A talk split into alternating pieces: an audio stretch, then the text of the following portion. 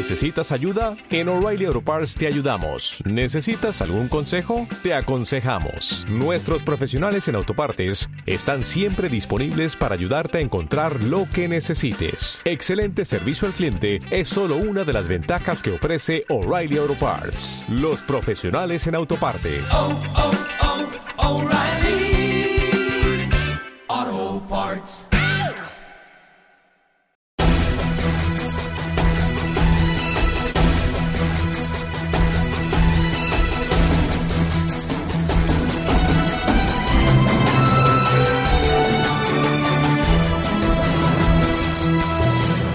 Bienvenidos al informativo semanal de Magnífica Televisión, dedicado a ofrecer las últimas noticias sobre la Iglesia. Es domingo, 6 de abril de 2014. Comenzamos. La situación en Venezuela se agrava cada día. La Conferencia Episcopal Española ha advertido que la represión contra la oposición convierte el país en una dictadura. El número de adultos que se bautizan en Francia se ha duplicado en los últimos 10 años. Eso nos habla muy bien de un país altamente secularizado. Ayer se celebró en Córdoba, Argentina, el primer bautizo de una niña procedente de una unión entre dos lesbianas. El evento fue llevado a cabo en la catedral y permitido por el obispo. El Vaticano ha encargado a un obispo especializado en el tema la investigación sobre abusos sexuales ocurridos en la ciudad de Escocia por parte del antiguo cardenal, para determinar si hubo o no un delito. El Papa ha recibido a la reina Isabel II.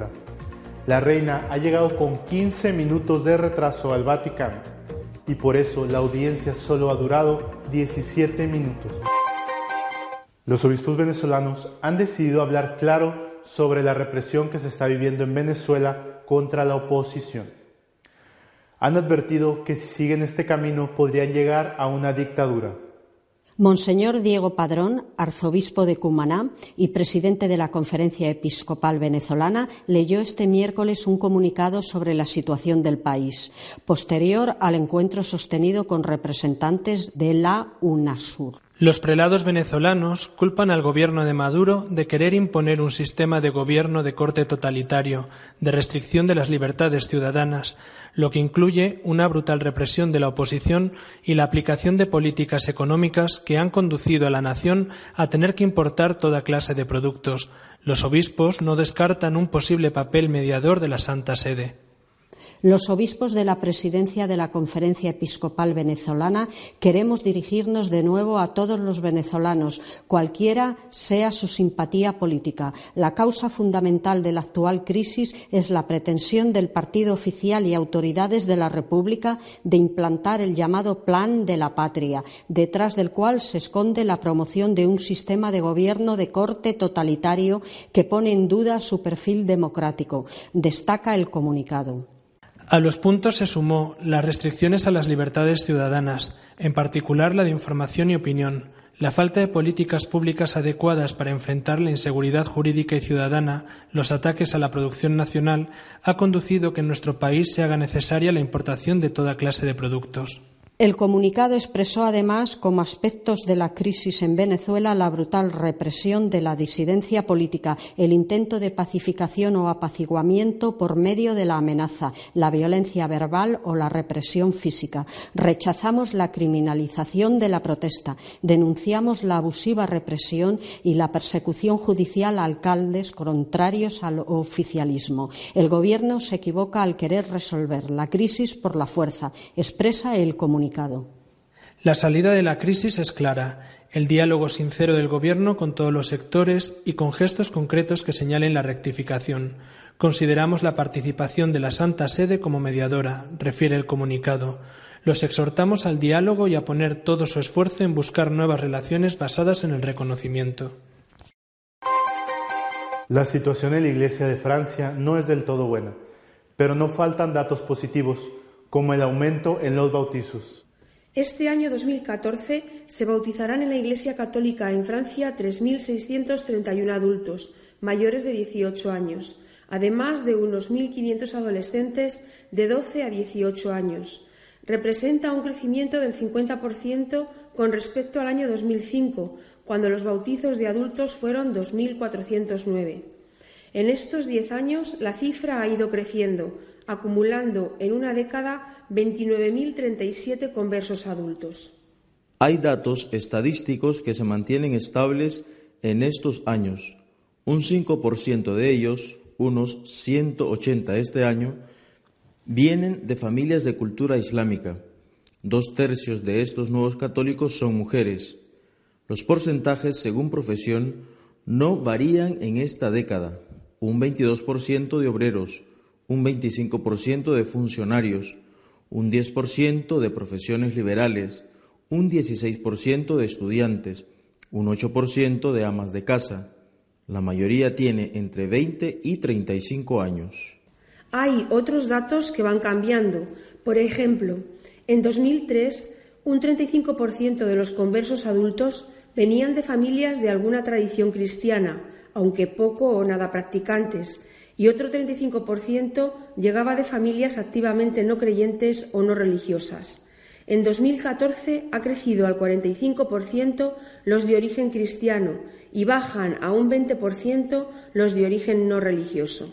El diario francés La Croix publicó en enero de 2010 los resultados de un extenso sondeo con 131.000 entrevistas durante cinco años. Apenas un 5% de franceses adultos va a misa los domingos y de los que se declaran practicantes, Solo uno de cada cuatro cree que la Iglesia debe mantener su enseñanza sobre la anticoncepción. El 68% cree que debe cambiar su enseñanza sobre el aborto y la mitad pide cambiar la doctrina sobre la homosexualidad. Así pues, de 65 millones de franceses, los católicos que van a misa el domingo son solo 3,2 millones, pero los que aceptan plenamente las enseñanzas católicas son aproximadamente unos 800.000. El 28% de los franceses se declara sin religión, aunque los sociólogos suelen advertir que esa categoría incluye a muchas personas que creen en Dios pero no en la religión.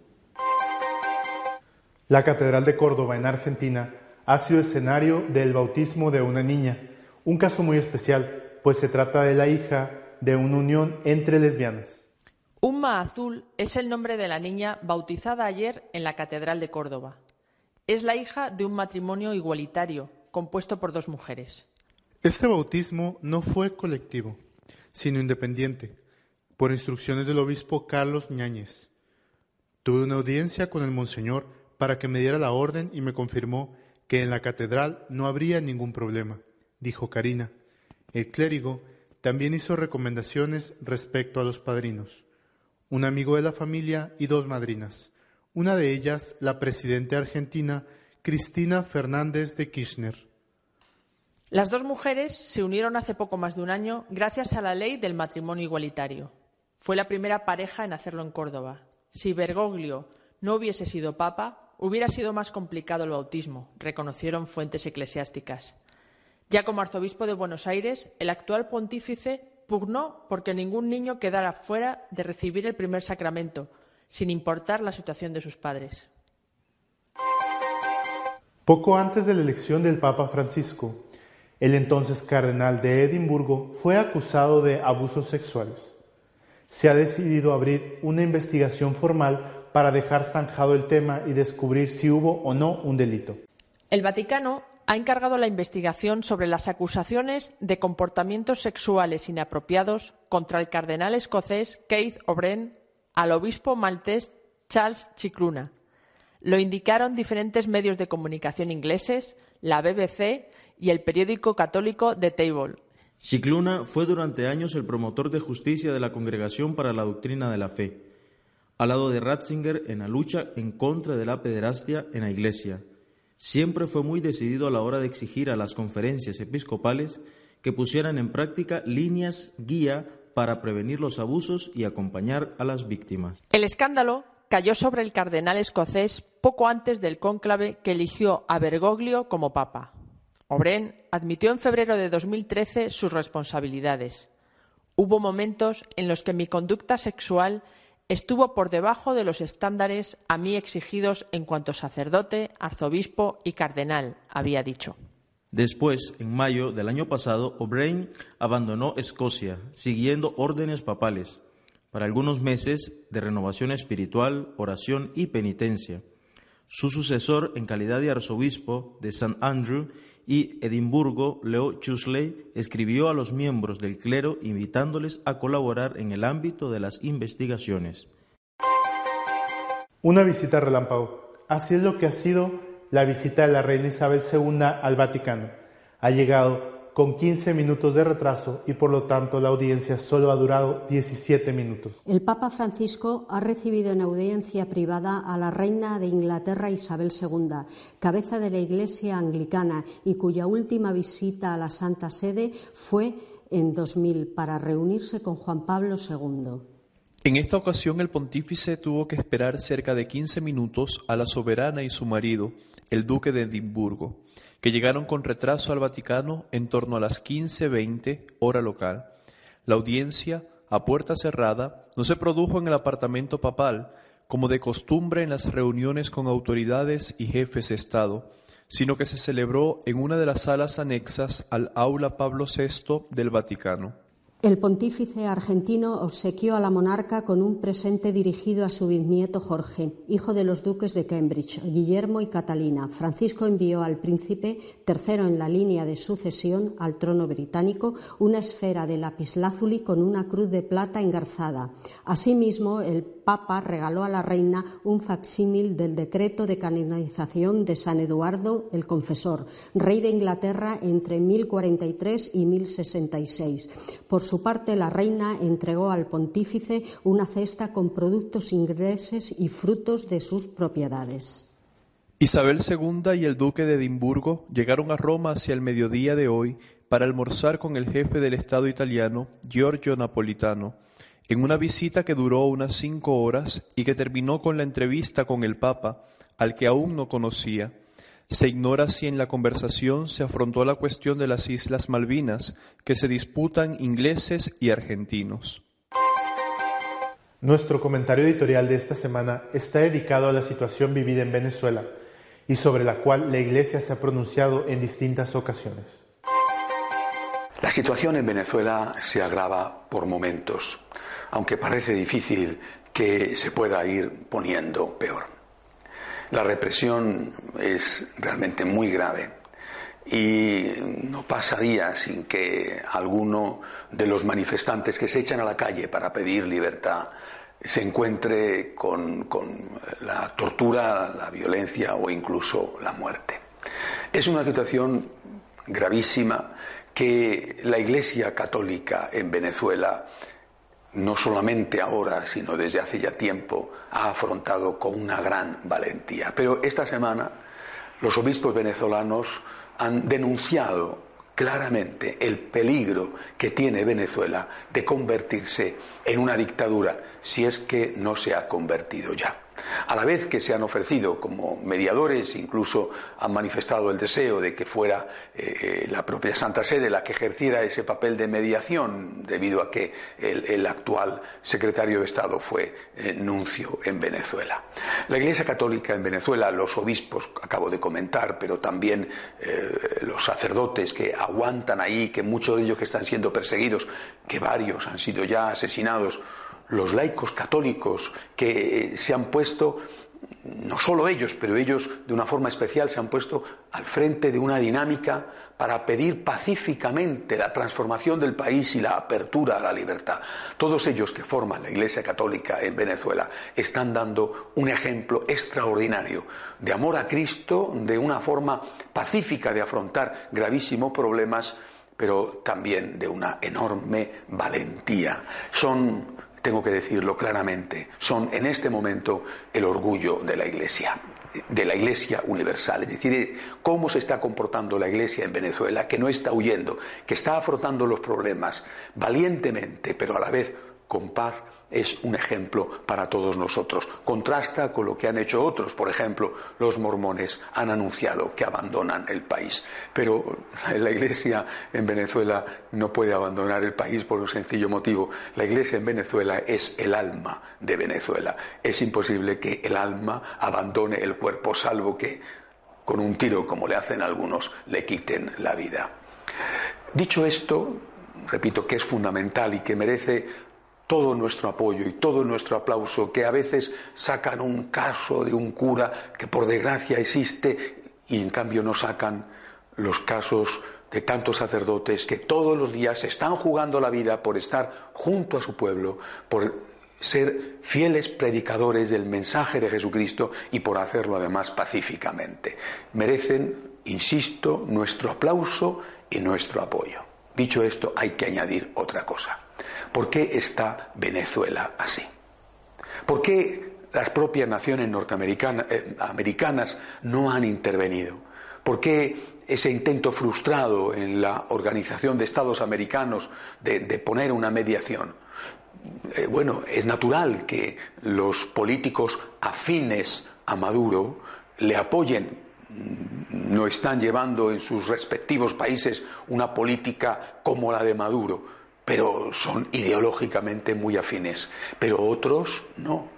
El propio Estados Unidos da la sensación de que amaga y no da, es decir, de que, de que no quiere complicarse mucho. Es verdad que el mundo tiene demasiados puntos calientes en este instante. La situación de Siria, no digamos lo de Ucrania, eh, es verdad que las grandes potencias tienen que respetarse unas a otras para no ir a una eh, confrontación mundial gravísima. Y es verdad también, por desgracia, que Venezuela tiene muchísimo petróleo y que algunos piensan que desestabilizar aún más, entrar en un proceso quizá de confrontación más grave de guerra civil, haría subir los precios del petróleo y eso sería negativo para la economía mundial. Venezuela está sufriendo la maldición del petróleo. Estoy seguro de que si no fuera por eso, esta situación ya habría terminado. En este momento se encuentran con la carencia de muchísimos alimentos básicos. No ya solo la broma, que quizá no sea tan broma, ¿eh? de no tener el papel higiénico, no, sino de muchísimos alimentos básicos que tienen que estar importando a precios enormes del exterior que está haciéndose, eh, haciendo el gran negocio precisamente con las exportaciones a Venezuela. El mundo es cómplice y la ONU es cómplice. Parece que la ONU no hace más que demostrar día a día su ineficacia. Solo sirve para potenciar políticas antifamilia y antivida. Pero para resolver los graves problemas mundiales, repito, Siria, Crimea o bien Venezuela, la ONU parece un conjunto de políticos que no sirven para nada. Creo que si la Iglesia de Venezuela está actuando como debe de actuar, los demás no podemos quedarnos cruzados de brazos. Quizá para muchos de nosotros lo que podamos hacer sea muy poco, aparte de denunciar esta complicidad del mundo con Maduro a base de no hacer nada. Aparte de eso, lo que podemos hacer es rezar. Y rezar, desde luego, no es poco. Que los católicos venezolanos se sientan apoyados todos los días por la oración del resto de los católicos del mundo. Y sobre todo, que los políticos católicos, que confío que alguno quede, los políticos católicos se puedan implicar para no dejar a Venezuela sola, merced a una dictadura, según denuncian sus propios obispos. Hasta la semana que viene, si Dios quiere. Si desean estar al día en lo que va sucediendo en nuestra iglesia, pueden hacerlo desde nuestra página web de Noticias y Apologética, católicosonline.org. Hasta la semana que viene, si Dios quiere.